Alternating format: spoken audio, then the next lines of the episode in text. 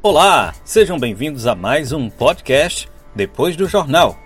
Vamos explorar mais um tema. Ontem foi o dia de combate ao feminicídio. No dia em que a Lei Maria da Penha completou 13 anos, o projeto de lei que institui o dia 15 de julho como o Dia Estadual de Combate ao Feminicídio foi aprovado na Assembleia Legislativa. A iniciativa, de autoria da deputada estadual Isolda Dantas do PT, reflete a necessidade de uma lei que promova a conscientização sobre o tema num estado onde a média de assassinatos por motivação de gênero ultrapassa os índices nacionais. Vamos juntos com mais um podcast depois do jornal. O último quadro apontado pelo Observatório da Violência mostra uma realidade preocupante no Rio Grande do Norte com o aumento no número de casos de feminicídio. Para falar mais sobre essa data e a luta, eu converso com a presidente do CONDIM, Conselho Municipal dos Direitos da Mulher, aqui de Currais Novos, Raíssa Aline. Olá, Raíssa, seja bem-vinda mais uma vez ao Jornal 95. A primeira pergunta é: ontem foi o dia de combate ao feminicídio. Qual a sua visão sobre o cenário atual para esse tema? Olá, Rai, bom dia. É sempre um prazer estar aqui conversando com você e com todos os ouvintes.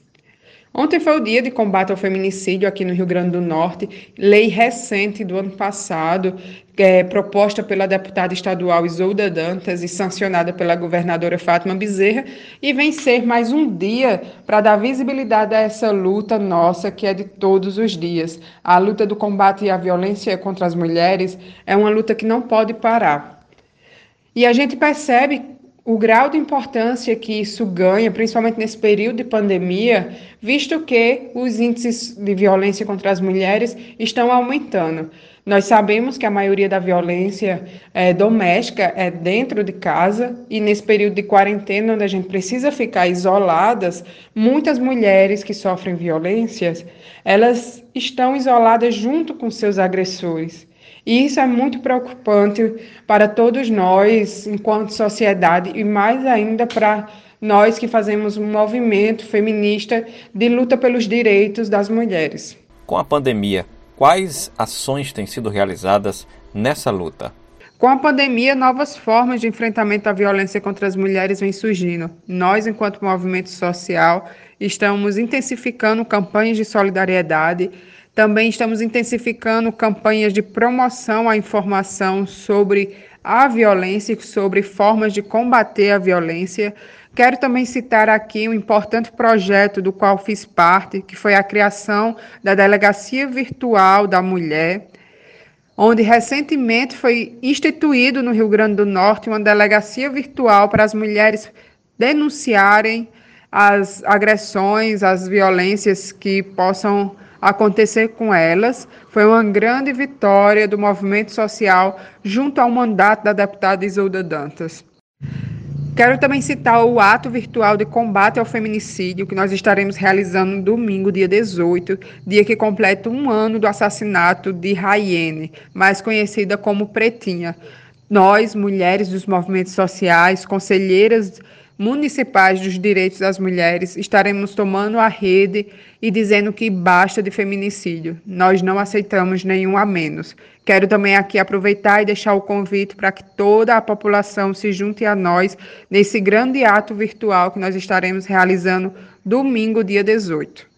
Raíssa, para as pessoas que querem denunciar, como denunciar? Quais os canais também para tirar dúvidas? Se você, mulher que está me ouvindo, já sofreu algum tipo de violência ou conhece alguma outra mulher que sofreu violência, os canais de denúncia, o primeiro canal de denúncia é a delegacia. Agora nós temos a delegacia virtual, mas também pode se fazer pela delegacia presencial.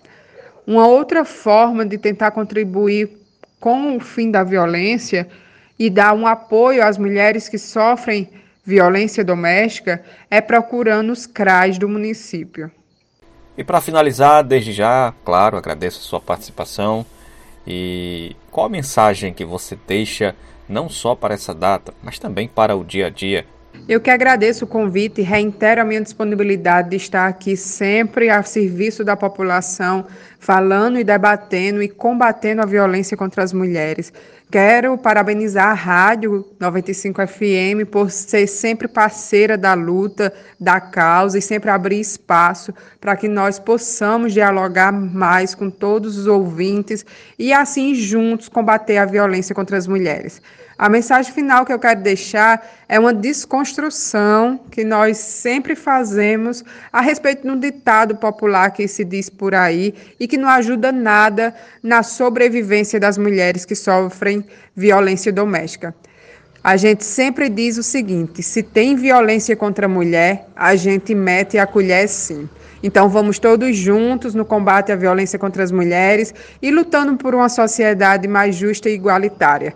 Um abraço, Raí, e a todos os ouvintes. Lembrando que estamos todos os dias às 6h30 no Jornal 95. Você pode acompanhar aí através do Radiosnet ou baixar o nosso aplicativo Rádio 95 FM Corrais Novos ou também no rádio. Um forte abraço a todos e até o próximo podcast depois do Jornal.